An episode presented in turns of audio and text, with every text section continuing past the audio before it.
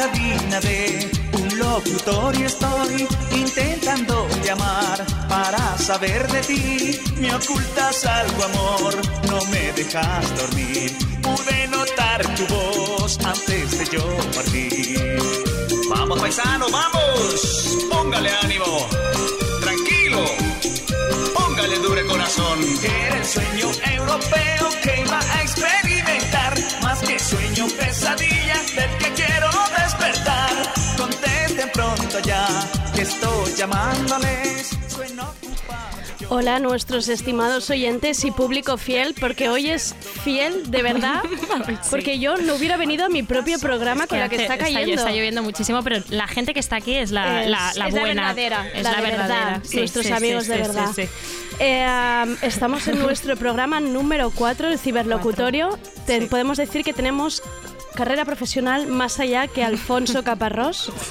Alonso, o- Al- Alonso, Alfonso, es que nadie sabe cómo se Caparrós. llama. ¿Alonso era? Sí, sí. Pero también te digo que Alonso Caparrós acabó hiper jodido por el show business. Sí, que espero que. Bueno, nosotras no somos Alonso Caparrós. No. Eh, esto es la radio, no es televisión. No es televisión todo, y todo irá bien. hay todo- una distancia muy larga con lo Sí. que es la televisión. Nosotros aquí nos cuidamos, bebemos agua, todo es más saludable. Todo, todo está bien. Y nada, presentémonos. Vamos a hacer un repaso del equipo, que siempre hay gente que acaba de aterrizar nueva. Eh, tenemos a nuestra colaboradora experta en redes, internet y la vida, que es nuestra querida Mónica, que está por, Por aquí. aquí, pululando. porque es internet. porque, sí, ella es, es efímera. Yo soy Andrea Gómez. También saludamos a nuestros compañeros técnicos Rob y Andrei y yo soy Ana Pacheco. Y estamos en Abaixados Deus. Si estáis en Barcelona podéis pasar a saludar, la entrada es gratuita. Hay gente, nos va a dar vergüenza entrar, ¿no? Como podéis. Ya, ya, hay gente. Hay gente. Es que va- yo, yo te lo juro que Podéis venía en el tirar. bus y pensaba que no, que no hace falta que, ve- que no hace falta que venga la gente con este diluvio. Pero han venido, han venido y es precioso. Si no podéis venir, igualmente nos podéis escuchar los Sí. podcasts anteriores o este en atención, Evox, todo. Hivox, Burbox, YouTube, Screwchups, TikTok. La broma Todo. es que nunca sabemos dónde estamos en internet. La gente nos pregunta, oye, pero ¿dónde os podemos escuchar? En muchos Nunca lo sitios y en sabemos. ninguno, o sea, sí. el tema es eh, descargaros la app de Radio Primavera, de la Radio Primavera Sound, y ahí nos encontraréis. Hmm. Los está. otros sitios somos mayores, nos hemos quedado mayores. Totalmente. No sabemos. viejísimas No sabemos dónde Sí, estamos. Sí, sí, sí. Eh, eso nos encontráis y nada, vamos a, vamos a ello porque esta semana ha sido un poco complica- complicada, difícil, extraña. era difícil. Postelecciones. Ah, perfecto, porque ah, no lo están viendo nuestros oyentes, pero nos han traído dos cervezas ahora mismo. En fin, que... Asistencia, es que tenemos producción Ya y todo. Es que ya, ya podemos decir que somos, Somos- un programa de verdad. Sí, sí, sí, Que sí. te traen la cerveza, Hoy, es maravilloso. Hoy, hoy es ese día. no En no fin, decimos lo de que lo ha traído mi hermana, ¿no? Esto Sí. no lo contamos. Alba, gracias. Vale, ya está. Te de repente la bajona, de repente. Alba, eres la mejor.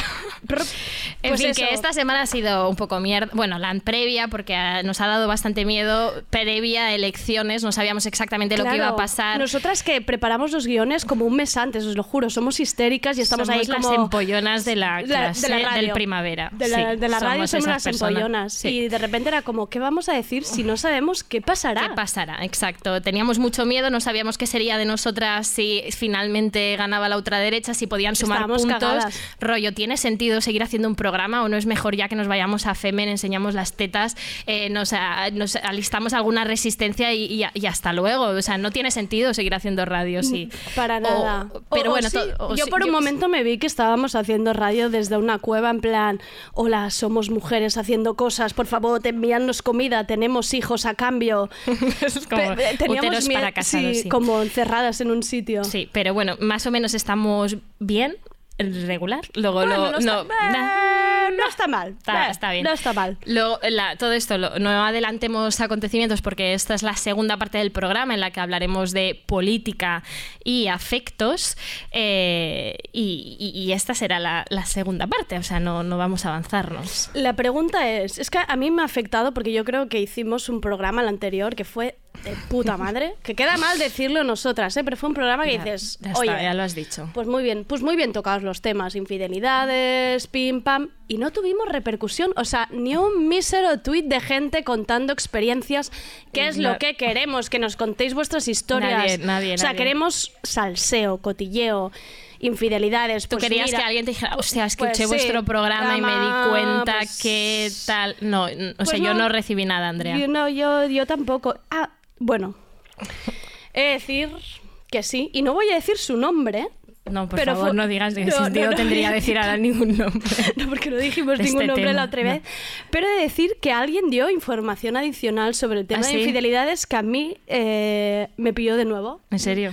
Me pilló como una persona mayor y era, me contó que su novio, exnovio en realidad, archivaba las conversaciones de WhatsApp. ¿Qué dices? Atención al tema. O sea, en los buenas noches mm, con otra persona que no era ella misma, Los, los estaba archivando. un poco Y- lo, que, lo que estaría haciendo el príncipe Guillermo con la mejor Con amiga de... Esto ha sido un salseo del que... un salseo del que no nos ha dado tiempo a preparar, a preparar. un programa entero, pero, Pero, sí, que archivar, archivar WhatsApps, mm, que no so- solo se pueden archivar WhatsApps con un fin que no sea honorable, eso está eso es Es evidente. que- Nadie archiva WhatsApps para de algo que no quiere Es ocultar. que yo no sabía que se podía, o sea, yo sabía que se podían archivar los WhatsApps, pero no sabía con qué fin. O sea, a mí, yo pensé, alguna vez que se me archiva algún grupo, pienso, ¿dónde ha ido esto? Yo no. mm, Pues me, me sorprende esta ingenuidad de repente tuya de que no, sabe- no sabías que se archivaban los WhatsApps. Eh, santa inocencia mía, no voy a seguir preguntando para qué has archivado tú los WhatsApps. Vamos a dejarlo en que los debe haber archivado el príncipe William en algún momento.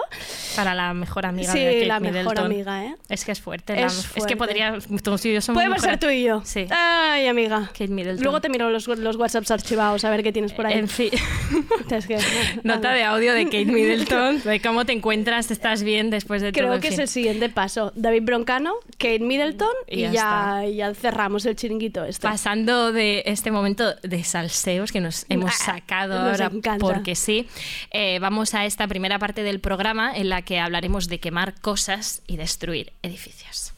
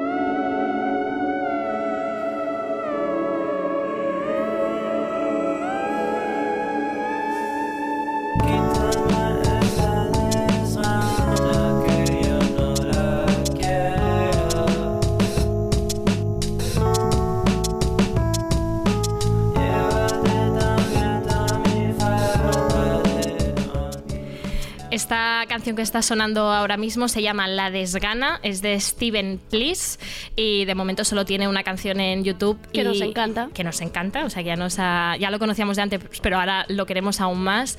Y, y habla pues eso de las ganas de no hacer nada, pide que le devuelvan la ambición y a mí que me flipa esta apatía bajonera tan O sea, a ti millennial. te encanta esto. Claro, pues es que me parece muy bien esta canción porque me parece casi un himno generacional de es una canción de los sueños rotos de la de la de la que- Hablamos del mercado de los corazones rotos y ahora que es la canción que todo- de toda persona que ha vivido nosotros nacidos ya pues crisis bueno que hemos vivido esta la crisis de los 2000 es que ahora no tenemos ninguna perspectiva pues cantaríamos y Steven la ha hecho en canción y nos parece muy bien.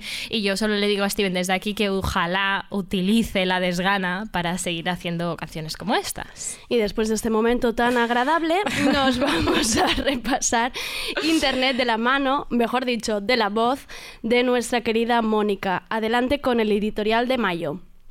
Arrancamos con Astrid Ears. que dice, detesto tanto a Albert Rivera, que a menudo se me olvida lo subnormal y rematadamente facha que es casado. A favor de Petit Brunet por esto, por favor os ruego que no iniciéis relaciones con gente que tiene el Instagram privado. Pensad un poquito en los demás, que no cuesta tanto. A tope con esto de Mort. Este chiste sobre gitanos homosexuales síndrome de Down. Te podía parecer literalmente el mismo que oías en el colegio con 11 años, pero en realidad en mi boca era una valiente exploración semiótica, de las incongruencias de nuestra sociedad. Tú no lo entiendes por gilipichis. Gracias Enar Álvarez por decirlo tú. Según Álvarez de Toledo, estamos creando una brecha entre hombres y mujeres por pedir que las relaciones sexuales sean consentidas y deseadas. Verás cuando se entere de que también queremos corrernos. Y esto de Carolina del Olmo. Se acaba de jubilar uno de mi trabajo. Le han hecho una despedida, le han obligado a decir unas palabras y me apunto la frase para cuando me jubile yo. Espero haber sido un buen compañero, y no haber decepcionado a nadie. Atención a esto que apunta Sara Rosquillitas. ¿Cómo lidiáis con el hecho de que cada decisión que tomamos conduce a una vida distinta? Y que todas ellas son posibles y somos nosotros los que tenemos la capacidad de elegir la nuestra. Yo bastante mal la verdad. Viva Carolina de León por esto. Ayer me dijeron que mi exnovio migrante chileno y con quien tuve dos hijes, tiene intención de votar a Vox. Me quise tirar por un barranco y luego me quise mazo. Y Cascante también nos representa bastante. La única red social que me interesa se llama PayPal. Y el tuit definitivo es de Elena Ruemorgue. Yo animaría a todas las mujeres a que no se mueran sin probar el M y comerse un coño.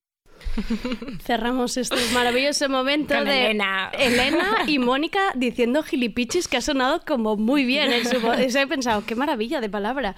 Y... Elena, Elena, Elena. Sí, no, Elena, Elena un día la hemos de traer, la hemos de traer aquí porque la queremos un montón. Echamos de menos sus artículos, pero al menos tenemos sus tweets como este de eh, desear que todas probemos el M y comamos un coño en nuestras vidas. Y nada, yo creo que os llevaríais muy bien, así que va a venir dentro de muy Ojalá. poco, Elena. Sí.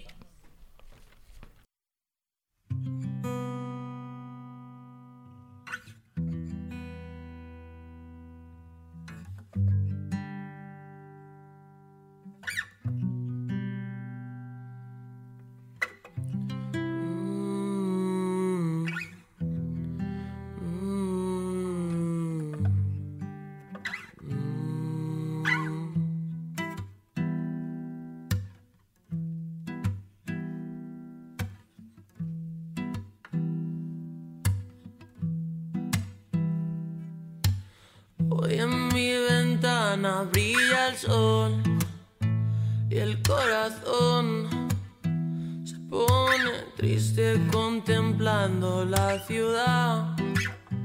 ¿Por qué te vas?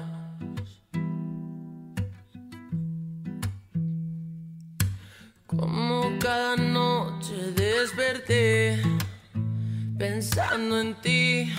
Y en mi reloj todas las horas vi pasar.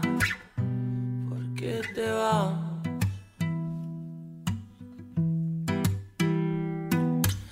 Todas las promesas de mi amor se irán contigo. Me olvidará, me olvidarás. Y junto a la estación y lloraré igual que un niño. ¿Por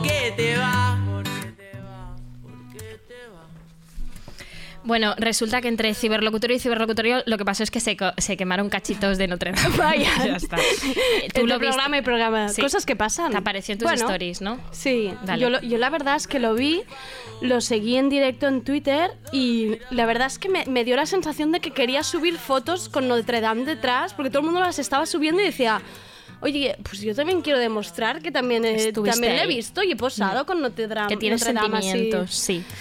Esta- estas cosas del duelo colectivo, virtual, son así un poco inquietantes y se vio un poco con Notre Dame. La verdad era entre, entre el, el- el tengo sentimientos y el fardar un poco de estado en París, porque hay Claro. gente que subía fotos y era, coño, mi viaje en París, ¿os acordáis en Con mi 2005? novio, qué tal, guay, aquí sí. abrazados en el puente este. Sí. Era, un, era un poco... Era un poco...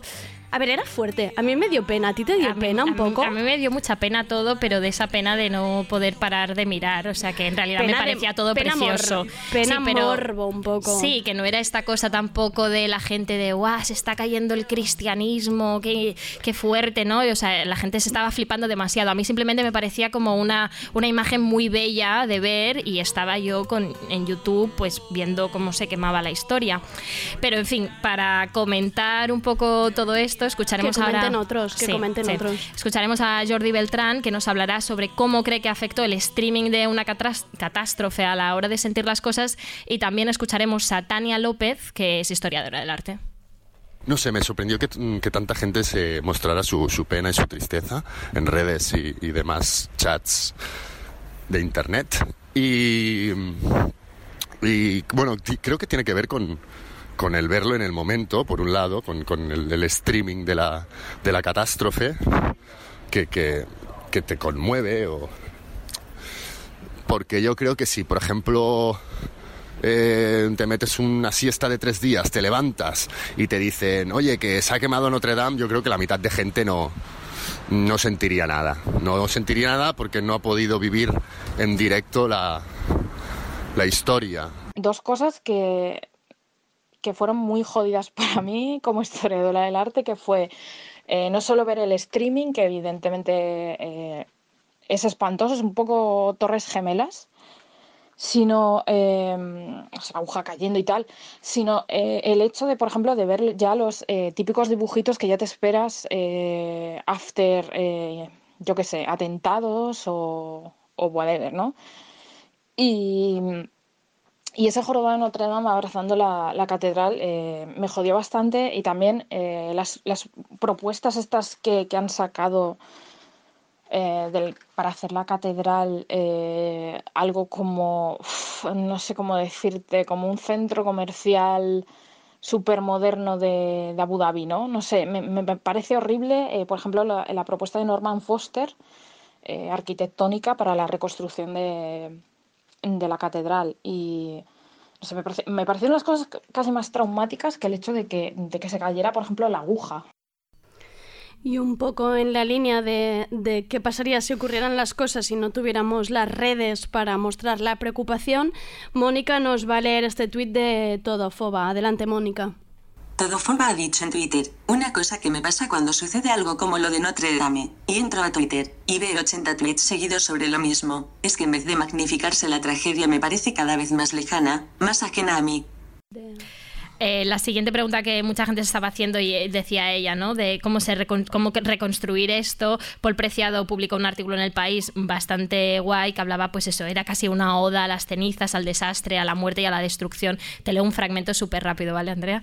Que no me lo has pedido. No te lo he pedido. No reconstruyamos la catedral, honremos al bosque quemado y a la piedra oscura, hagamos de sus ruinas un monumento punk, el último de un mundo que acaba y el primero de un mundo que comienza. La verdad es que la idea a mí de dejarlo y ver ese agujero en medio me flipa, pero Mm, es creo que guay. sí, pero creo que deberíamos escuchar a gente que de, de verdad sabe. ¿A quién vamos a oír? Ahora escucharemos a Miguel Ángel Cajigal, que es el barroquista en Twitter, es historiador del arte, hizo un tuit- un hilo- una cadena de tweets Sí, como de muy interesante, largos. exacto, sí, y le hemos preguntado un poco cómo enfocaría esta reconstrucción.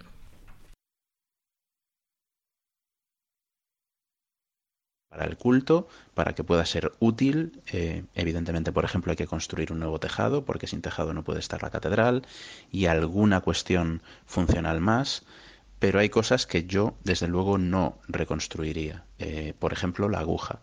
El debate se está centrando mucho en la aguja. Yo creo que la aguja de Viollet-le-Duc cayó, todo el mundo vio cómo caía, y yo creo que esa caída de la aguja ya es parte de la historia del edificio. Yo no haría una aguja nueva y no haría tampoco una reconstrucción mimética de esa aguja. Esa es mi opinión.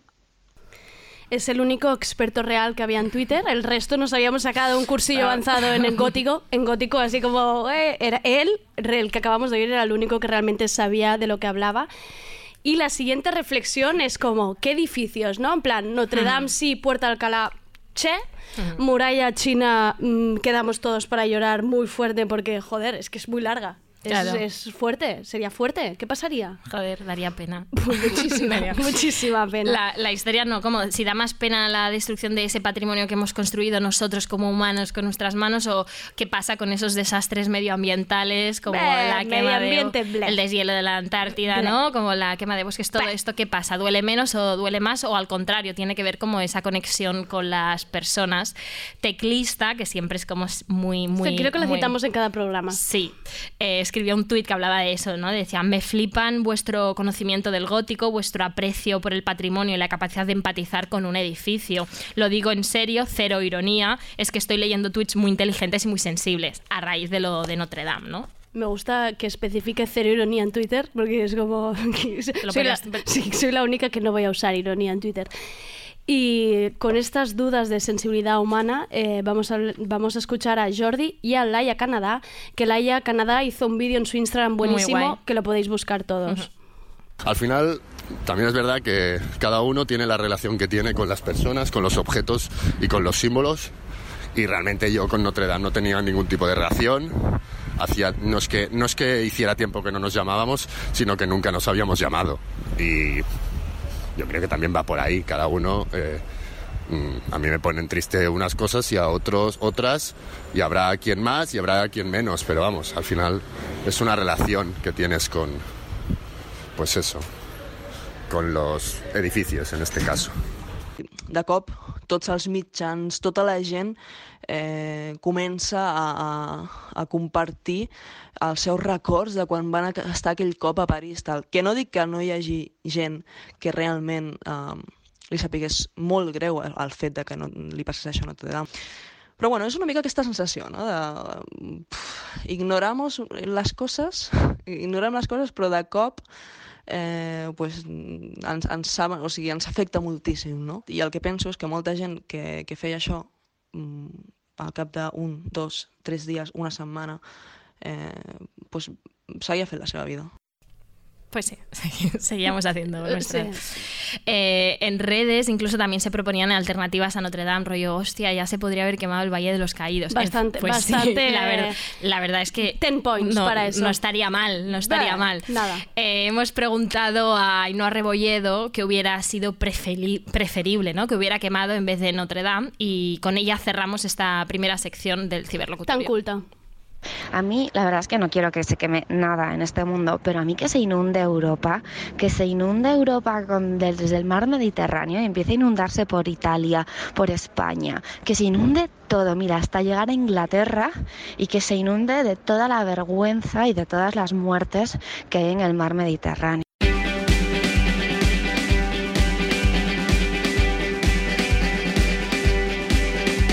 Que no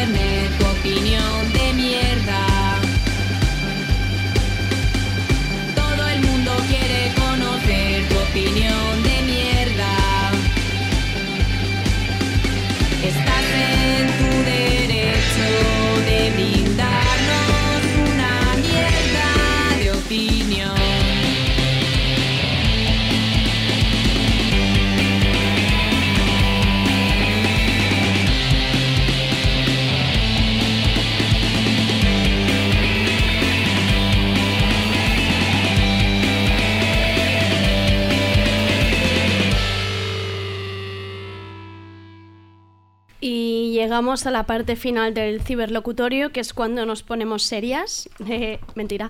Em, que como hemos anunciado antes, hablaremos de política, pero no haremos eso de analizar resultados ni esas cosas serias porque ni sabemos, sino que vamos a hablar de cómo afecta la política a nuestras relaciones. Entonces queremos hablar un poco de incompatibilidades políticas y el cariño y las relaciones de cariño.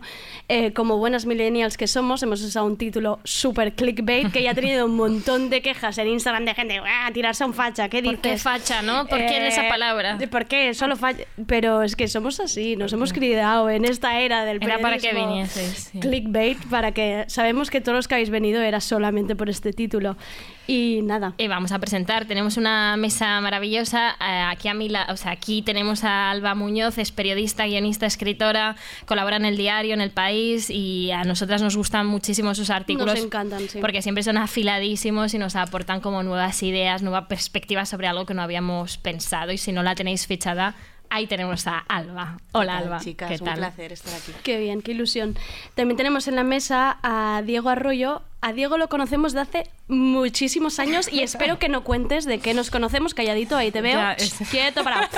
Quieto parado. Muchos años nos conocemos. Entonces Di- Diego callado eh Diego es Diego es es que yo los llamo intraprenets, pero en realidad es un emprendedor que junto con su hermana, que es Instagramer, que es Inés Arroyo, que seguro que muchos la conocéis, ha creado la marca de ropa Lagam. Y, bueno, entre paréntesis, es votante de Ciudadanos. Ya Diego, lo he dicho. Diego. Ya lo he dicho. Ya lo he di- dicho está. Está- habéis, Soltado. habéis tirado la bomba. Eh, no es que sea votante, es que yo creo que fui la primera persona que votó a Albert Rivera después de verla en pelotas. Entonces, realmente Claro. estoy bastante Eres- orgulloso eres de esos. Eres- soy, eres soy de los historia del viejos. historia del Historia, partido, o las de sea, la historia del campaña o sea, partido. yo, yo espero Claro. que tengan mi fotito en algún lado. Luego al teléfono, que aquí no se ve en el estudio, pero tenemos a Bárbara Arena, eh, que es Bu Arena en Twitter, es uno de nuestros perfiles favoritos, además también eh, cola- colaboradora en contexto y de hecho nos interesa mucho para esta charla porque contó sus moviditas con su familia de derechas en Twitter, así que. Bárbara, todo esto nos lo tienes que contar ahora. Sí, sí. Hola, soy la que más, la Hola, que más Bárbara. fachas se ha tirado de España. Vale, Nos Vale. encanta esta entrada que acabas de hacer. Bienvenida, Bárbara. Gracias. y, y vamos a tener a María Villar al teléfono, que es concursante de OT. Que no, que no la tenemos al teléfono. No, la íbamos, la íbamos, Ah, la íbamos a tener, porque la gente no se crea que hago, que hago pósters para que vengan y luego son mentira. La iba, os juro que la La íbamos a intención tener. estaba. Pero es que María nos cae precisamente bien por eso, porque la tía se había olvidado de que hoy estaba de gira de Operación Triunfo y tenía un concierto, Me la maldita, a "Guala, esta hora". tía, cómo la he liado, Guala, que tengo un concierto. Menudo marrón, tía, que canto delante de pff, 80.000 Eh, sí. personas, perdón, ¿eh? pero no puedo estar. Y nada, Que, pero bueno, que vamos a tener Sí, algo de vamos a- María vamos a tener un está por ahí, clarísimo, vamos a tener unos, unas- unos audios. Eh, antes de empezar con la mesa, decir que todo esto, toda esta charla se creó a raíz de un, tuit de Dani Cantó que nos pareció muy interesante, que decía, hostia, haciendo memoria, me he dado cuenta que creo que nunca me ha acostado con alguien de derechas y dijimos, hostia, Pa- tema. Hay Tema. tema. Ahí Ahí hay- hay tema. Así que primero vamos a escucharle a él para que nos ponga un poco en contexto de esta mesa. Por contextualizar el tweet, eh, viene de una cena con unas amigas en las que una de ellas nos contaba que un día se había despertado con una chica que había conocido esa noche y, había descubierto que, que no solo era de derechas, sino que era muy de derechas. Y que amablemente le había invitado a no desayunar con ella y, e irse. Y a raíz de eso, bueno, como que empezamos como a hablar eh, sobre el tema de si habíamos tenido relaciones de una noche o con parejas que manifiestamente fueran, fueran de derechas. Hice memoria en mi vida y me di cuenta que, que en mi caso no, no, no era así, que, que no podía recordar a alguien con quien hubiera estado que, que, había, que hubiera sido de derechas. Yo no distingo eh, relaciones de una noche con relaciones eh, sentimentales, con lo que para mí sí que hay un freno a que la persona con la que me relacione sea de izquierdas o de derechas, porque yo creo que por encima de la atracción sexual, eh, en mi caso hay una atracción intelectual. Y con esta idea entre medio de atracción intelectual, sí, o, en- o atracción sexual. Sí.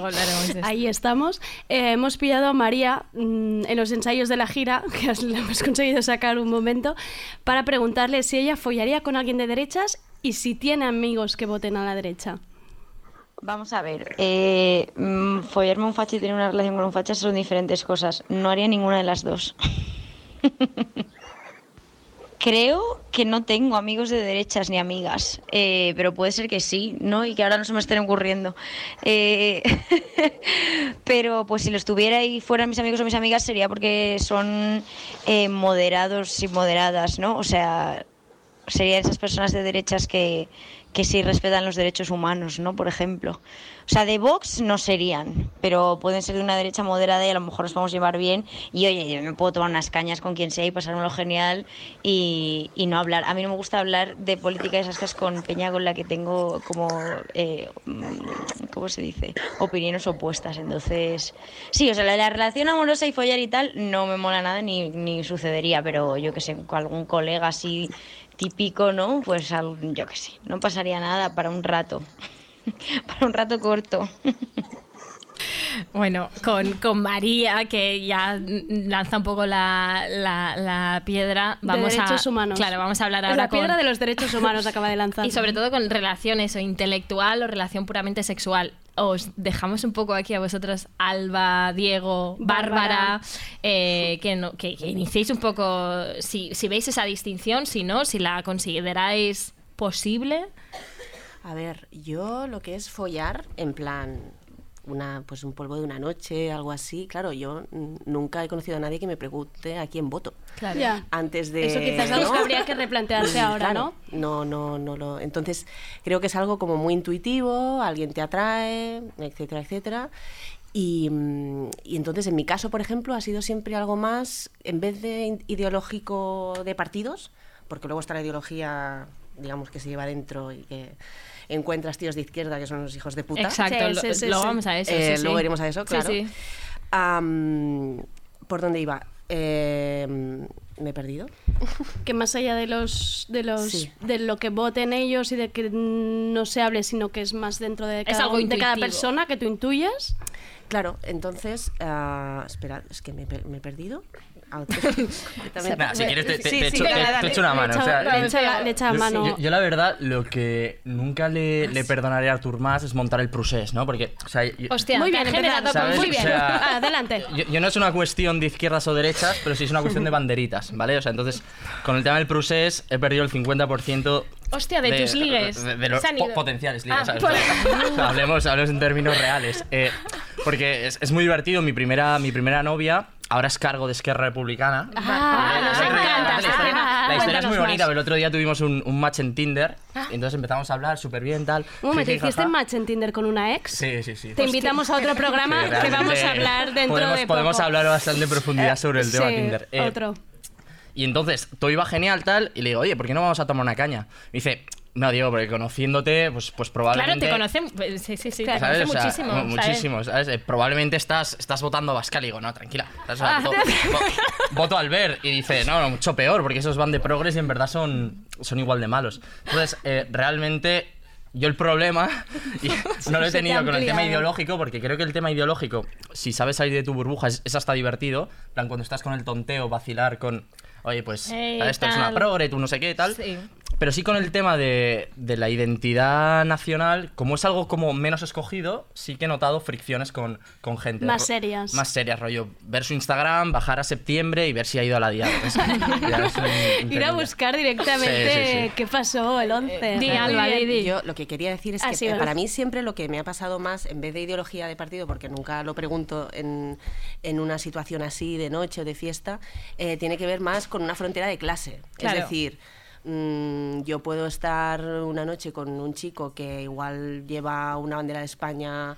eh, no sé, en la mochila. En la moto. O la moto, ¿no? Y que tenemos una atracción física y demás. Y, y digamos, cuando hay una atracción física, reprimirla es como muy extraño. Claro. Tampoco te pones a hablar de, de elecciones. Ujú. Pero en cambio, una frontera de, de clase sí que, ¿no? Pues el típico pijo, el típico. mm, ya. Sí, mm, sí, me sí. cuesta mucho más que, que me entre y que. Y que yo pueda tener una, bueno, una relación ahí, sí. Se oye la risita por ahí de Bárbara. Bárbara.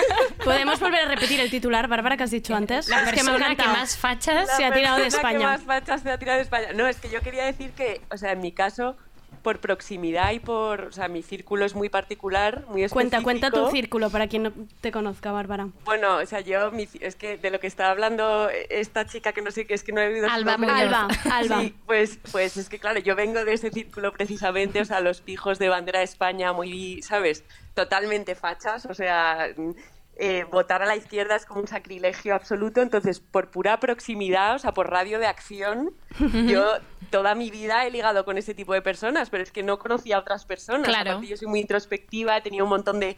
O sea, tenía miedo a relacionarme y entonces me ha costado mucho salir de ahí. Y tengo que decir que es algo que es problemático, que yo he conocido a muy buenas personas y en las relaciones íntimas, quiero decir, o sea... Que, follan bien, que puede, ideológicamente- claro, sí. Y que son buenas Que- personas, está diciendo el pobre. Claro.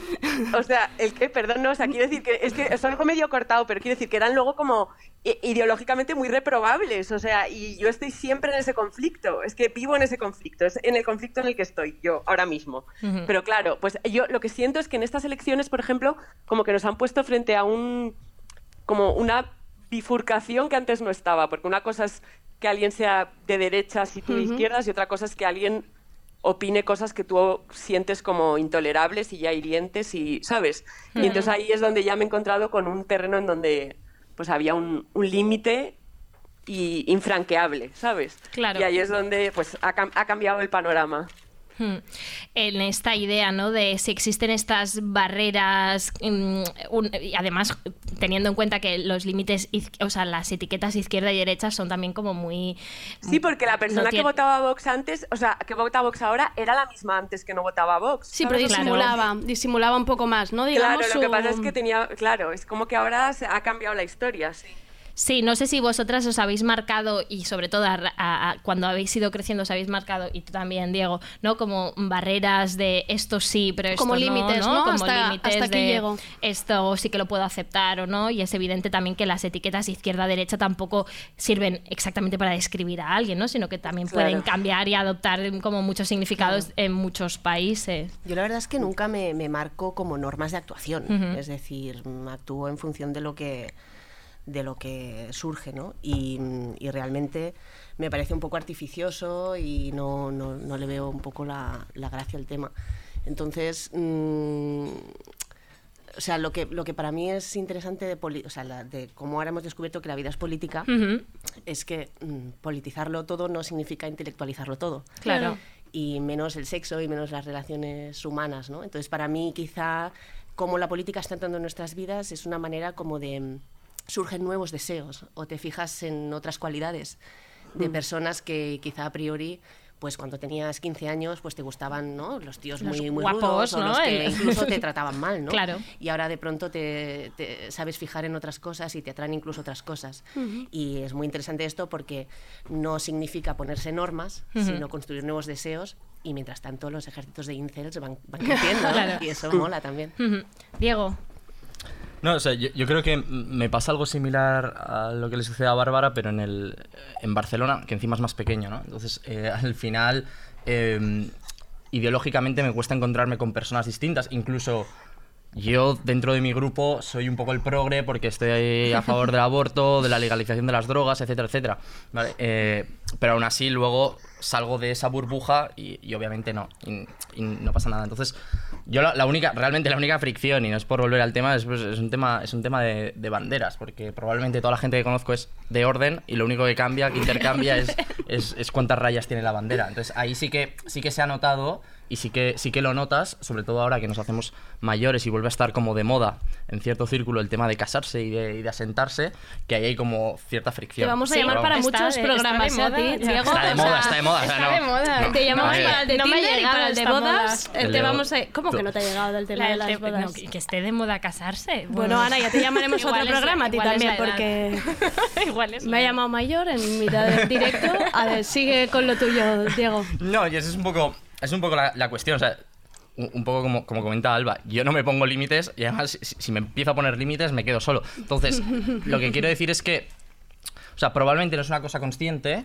pero sí que de manera inconsciente eh, acabas juntándote, sobre todo a medida que creces, que, que empiezas a tener más prejuicios con gente más parecida a ti. Claro. Poco lo que decía María en el, en, en el Voice Noise. Es que no, ni siquiera me voy de cañas con alguien que no piensa como yo.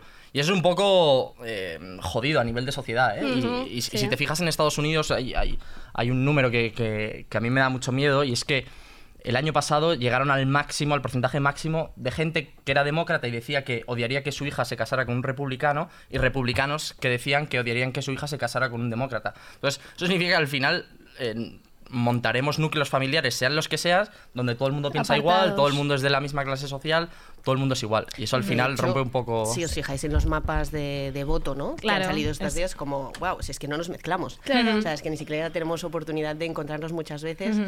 Y de hecho, por ejemplo, es curioso que los votantes de, de Unidas Podemos, por ejemplo, tienen más posibilidades de liarse con alguien urbanita de derechas de Ciudadanos que con alguien del PSOE de Extra Radio. Ujú. Quiero decir que, que a veces esas interacciones se producen en... Sí, y estas cámaras de eco, ¿no? Que decías que ya mis- nos- nosotras mismas las generamos en redes sociales, ¿no? Como en Twitter da la sensación de, hostia, todo mi Twitter va a votar a Unidas Podemos, o todo mi Twitter va a votar a Ciudadanos, o todo mi Twitter va a votar al PP, ¿no? Como que inconscientemente vamos configurando esos espacios y no sé si, si es saludable también salir de ahí y si vosotras salís de ahí y, y cómo lo hacéis. Hay que decir, co- como comentario, ¿eh? simplemente rápido. Yo creía que Vox iba a arrasar. O sea, para que vieras mi, Claro, mi- igual mi- que mi yo. cámara Claro, de eco. O sea, quiero decir, Bárbara estaba que se creía Yo que era estaba mayoría llorando, absoluta, o sea, ¿no? Lloraba Bárbara? todos los días, creía que Vox iba a arrasar, o sea, vivía eh, convencida, claro, totalmente. Pero tú, Bárbara, además, porque vives una contradicción todavía más fuerte, porque yo es que completamente familia y en amigos. porque decías, o Claro. sea, yo vivo rodeada de gente completa, o sea,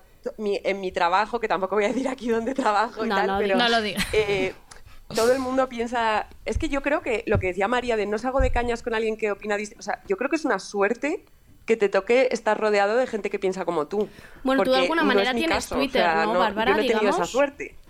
Y, y a mí me ha obligado la vida a, a tolerar cosas que a lo mejor en otras circunstancias no toleraría, ¿sabes? Porque es que si no me quedo solísima, es que, es, Y lo en- que- es que me quedo sola, de verdad. Y eso lo- además, sí, ex- o sea, no os oigo bien, perdón, os oigo como entrecortado, no sé si me estáis, pero, no, tú di, tú pero di. simplemente decir que yo a veces, o sea, quiero muchísimo a mucha gente que piensa muy distinto a mí y he tenido como que mm, hacer como un solucionar ese conflicto, ni siquiera lo tengo solucionado, pero trabajar mucho dentro de mí ese conflicto porque, porque es lo que hay, o sea, no me queda otra. Es que en tu casa, Bar- Bárbara, decías esto, ¿no? Que es, que es tu propia familia, ¿no? Cuando Exacto, hablamos de. Exacto, de o sea, en mi familia todos han votado derecha, Ujú. distintas derechas, pero todos han votado derecha y, y las personas que han votado, o sea, no, no son distintas personas ahora que cuando, han- o sea, que, que antes, quiero decir. Lo que pasa es que han surgido temas, o sea, yo me salí del grupo familiar, he roto Abandonar con un hermano, o sea, Esta yo persona como en una abandona- especie se de ha guerra ido. civil interna, ¿sabes? Pero claro, es que, que, mm, no sé, tampoco quiero como venderles y decir, son lo peor, porque es que eh, también estaría mintiendo. Yo creo que la ideología, hay una diferencia entre la ideología por defecto y la ideología como elegida muy racionalmente desde una toma de conciencia. No es lo mismo mamar una ideología y convertirte en una cosa que tomar un- no, no, es, no, es, no es lo mismo. Y yo es la, la diferencia que quería hacer, porque hay personas de mi entorno que no tienen ni puta idea de lo que votan, pero votan lo que votan. ¿Y tú cómo lo, hice- gestionas? Los, los hablas, o sea, tú, yo a mí lo que me interesa sobre todo, hemos hablado de relaciones más íntimas, pero en, en el grupo de amigos, ahora de repente mucha gente se encuentra, Sí. ¿no? En mi mismo grupo de amigos, pues tengo a gente que vota derecha y me cae fenomenal, sigue siendo mi amiga. Pero ¿cómo gestionas? el- ¿Tú te dedicas yo a hacer tengo un poco muchísimas propaganda? discusiones. He vivido los, yo, perdón, pues, eh, los meses antes de, de las elecciones he vivido en perpetua discusión, pedagogía eterna, confianza en hacer al otro cambiar de, de opinión, intentar que no votara las peor, la peor de las opciones posibles. He tenido millones de peleas. Lo que pasa es que después de las elecciones me queda un poco más relajada Ya. y entonces ahora estoy en otro mood. Pero ha sido, de verdad que han sido los meses más estresantes de mi vida. o sea, Ahora son ellos los que no te llaman a ti, ¿no? Sí, eso. En plan, Bárbara, por tu culpa, mira No, lo que ha pasado. Tengo una amiga, tengo una amiga que después de las elecciones me sentó en una mesa y me dijo, oye, te tengo que confesar una cosa, he votado a Vox. Ahí va. Y yo, una amiga mía de toda la vida del colegio. Y me lo contó como confesión porque sabía que para mí era como intolerable. Por, por. Y se me quedó una cara, o sea, tuve que procesarlo. Es como que tengo que hacer un montón de reflexión de todo el tiempo, porque es tremendo. No sé por aquí qué pensáis, ¿no? Como cuál es ese proceso en el que dices, joder, es- al final es- o es mi amiga de toda la vida o, o es alguien a quien aprecio. O sea, para- no, solo, solo quería hacer un apunte. O sea, para mí no es que la, la sigo queriendo igual, pero, pero no la respeto. no sé cómo decirte. La quiero, pero no, te no- respeto. La quiero, hay una pero, separación. pero no le coges el móvil. Claro, claro. O sea, no, no le, no le compro la moto. ¿sabes? Vale, vale. Claro. Claro, hay temas, por ejemplo, es que a mí me pasa que me ha generado más fricciones, por ejemplo. Tampoco es que esté en una pandilla muy diversa, ¿eh? o sea, me pasa que también estoy en contacto con gente pues que más o menos compartimos los mismos valores y tal. Pero me ha pasado que he tenido más fricción con el tema feminismo, por ejemplo, Ujú. con amigos de toda la vida, de levantarme e irme y decirme, bueno, pues hasta luego eh, porque te, pues te agrede mucho más eh, y porque quizá pues el tema pues quizá, bueno, sí, pues algún comentario súper chungo sobre el tema migratorio, eh, que dices cosas que te agreden. ¿no? no dejas de quererlos, pero sí que es verdad que alguna vez, em, bueno, pues eh, tien- no, ya no tienes ganas de, de estar más ahí ni de repetir la caña, ¿no? Y, y bueno, y eso lo gestionas más o menos, pero también es interesante si son amistades de, de larga trayectoria. em, eh, vas viendo como, pues quizá, pues en este caso, ¿no? Pues si el feminismo es una cosa que a mí me interesaba mucho y yo quizá iba más como avanzada en ese tema, tú vas viendo también como tu peña de toda la vida, del instituto, queda, claro. eh, va moviéndose también y va haciendo movimientos y quiere hablar de ti contigo con- de otros temas también y ves cómo la peña evoluciona o no. Y, y también digo que yo aprecio a gente que quizá no son antagónicos totalmente a mí, pero sí que, que encuentro cierta gracia en la discusión puramente Sí, dicha. claro. Es decir, en Sí, to- sí, cogerse claro. unas birras y decir, vamos a debatir, Vamos a pelear. vamos a broncarnos aquí. Y eso me parece divertido y también me parecería muy divertido eh, si tu, digamos, contrincante es alguien que te respeta, no es alguien que sea tan, tan chungo de Vox que te diga no puedo hablar contigo mujer porque Claro. tienes que estar en la, cocina, sino que es alguien que, eh, con el que te puedes sentar y tomarte unos vinos, yo estaría encantada de tomarme unos vinos y decir, venga, Vamos vamos, a a, hablar, vamos ¿no? a ello, claro. ¿no? Quiero decir, puede ser divertido, incluso mm, un buen polvo puede hacer cambiar de opinión a alguien. Ojo. Pues eh, ya tenemos la frase del programa. Muy bien, Alba. Dicha está. Dicha sí. queda. Eh, lo que decíamos y conectando un poco con. En, en- fue un estudio que salió en el New York Times, ¿no? Que en realidad era como una estadística y solo, y el, 3, solo el 3% de las personas decían que como que el partido político, su ideología política les describía suficiente a ellos, ¿no? Y que en cambio les, les describía más como otras cuestiones como el estado civil o familiar, la religión, el género o la edad, ¿no? Y, y yo creo que tiene un poco que ver con esto, ¿no? Como, eh, y que conecta con lo que decías antes, de puedes decir que eres eh, de izquierda y feminista, pero no ser... De hecho, yo creo que nunca me fue, un, me, me fue a un facha facha, pero a un hijo de puta de izquierdas. Sí, bastantes, mucho. entonces, claro. Sí, sí, Claro. sí. Diego, te veo aquí. Diego No. hace rato ya que está como... no quiero meter la pata. Eh, no, o sea, yo, yo con el tema con el tema colegas, la verdad que eh, un poco como decía Alba, si, si tienes si has conseguido madurar la relación de amistad hasta el punto de, oye, yo sé que, por ejemplo, yo tengo uno de mis mejores amigos que ha votado Front República y que además hemos llevado vidas paralelas, hemos ido al mismo colegio, misma universidad, hemos hecho los mismos planes, eh, sea, tal cual. Y, y en teoría no deberíamos llevarnos nada bien, porque tú lees su Twitter y, y se supone que... O sea, está, está bastante pirado, ¿sabes? Para mí. Pero, pero luego eh, yo le envío memes de... mm, un poco fachosos para picarle y él me envía memes a mí un poco en plan lacito amarillo para picarme a mí. Entonces Claro. tenemos una relación de pique bastante, bastante sana. Los memes unen mogollón. ¿eh? Es que los memes, menos mal claro. que. Internet siempre nos salva. No hay bandos ahí, todo el mundo Sí. se ríe de todo el mundo. Y, Sí. Y- y otro, otro punto, yo vivo con mi primo. Y mi primo pequeño, que es, que es de Bilbao, él considera que Unidas Podemos son unos pequeños burgueses. ¿vale? O sea, para él, todo lo que no sea el Partido Comunista de los Pueblos de España son unos vendidos al capital. Y tenemos unas discusiones súper chulas. Y me, ha- me hallan al salón de libros de Marx. Y no pasa nada. Entonces, yo creo que personalmente el problema no lo he tenido con los colegas Ujú. ni, ni con las amigas, sino sí que es cierto que más con, con el tema inicial de follarse un facha, pues en mi caso mm, no puedo follarme un indepe. Eso es, eso es el tema. Eso es así, tienes esa Front barrera. República, no. Bárbara, dinos algo, que te escuchamos. No, yo solo quería decir que yo he notado un cambio en mí, por ejemplo, que antes como que para relacionarme en sociedad con este tipo de personas que son tan, piensan tan distinto a mí, yo antes como que utilizaba el humor y me reía de mí misma, decía, ya sabéis que yo soy roja o ya sabéis que yo soy la progre, como para que no incomodarles a ellos y a partir de un momento he dicho, no, o sea, yo pienso lo que pienso y no me importa incomodarles a ellos. Eh, si se sienten incómodos, por algo será. Y entonces empiezo a sentirme como más legitimada para eh, exponer punto por punto lo que pienso sin hacerme pequeñita. Y yo creo que llegará un día en donde tendré la fuerza de levantarme e irme de una mesa, que todavía no he tenido esa, esa fuerza, pero llegará. O sea, estoy segura que en algún momento aparecerá esa fuerza. Te has ido de un grupo de WhatsApp, yo creo que, que Esa eso fuerza ya, está, ya ¿no? la fuerza ya la lleva. Porque Pero me han vuelto a meter, me han vuelto a meter. La típica, la típica tía. No, pero parece que Bárbara se acaba de ir. Volvamos otra vez a ella. Volvamos a recogerla.